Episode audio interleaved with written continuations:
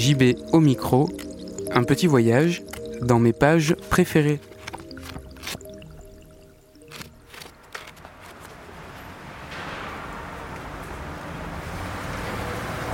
Un camion chargé de caisses de bière stationne devant le poirier et je sens les vibrations de son moteur diesel comme une palpitation dans l'intestin et le borborigme d'un reflux dans la gorge. Sous ma pomme, le tronc a un léger tremblement, à peine détectable. Le chauffeur remonte brusquement le volet roulant métallique du camion et le son fait jouer mon crâne comme une cymbale. Je cligne des yeux et ma vision se brouille pendant une fraction de seconde sous la claque de l'énergie sonore réverbérée. Les ondes de plus basse fréquence émises par le moteur traversent et contournent sans entrave les feuilles de l'arbre, comme la houle glissant le long d'une algue. Les notes plus hautes, les riffs serrés d'un saxophoniste de rue, le crissement des freins du vélo d'un livreur qui évite de justesse de griller le feu rouge, le rire ravi d'une femme dans son portable collé à l'oreille, le pépiment d'un moineau hyperactif, fusent et roulent en ondes de pression d'une longueur d'onde de l'ordre du centimètre, à peine la taille d'une feuille de poirier.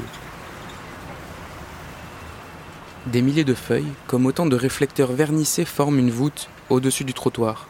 Un dôme qui capte et retient les sons les plus aigus de la ville alors que les plus graves s'échappent. Le changement de timbre est subtil.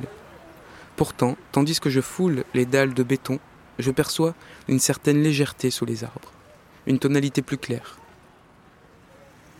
Dans les espaces non plantés, la surface acoustique perd de son brillant. Les sons s'envolent comme s'ils étaient mis dans une grande salle. En quelques pas dans Manhattan, on passe d'une clairière à un canyon. Je sens ce changement de façon tactile, plus que je ne l'entends avec mes oreilles. La surface de ma peau caressée par une brise sonore, hésitante. Comme le poirier, notre corps entier est sonorisé. Entendre n'est pas seulement l'affaire du pavillon de l'oreille. Dans les canaux de l'oreille interne, emplis de quelques gouttes d'eau de mer, flottent des faisceaux de cils.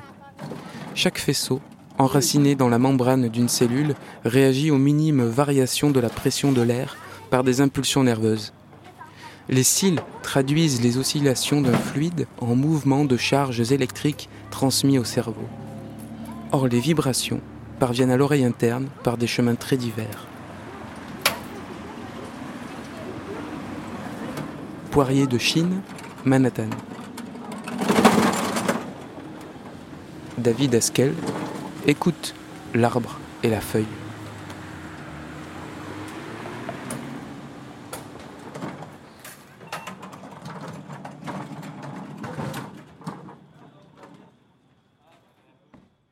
Fait à la maison. Parce que la radio nous réunit, en ces temps d'éloignement des êtres, On sort les micros des placards et on s'écoute.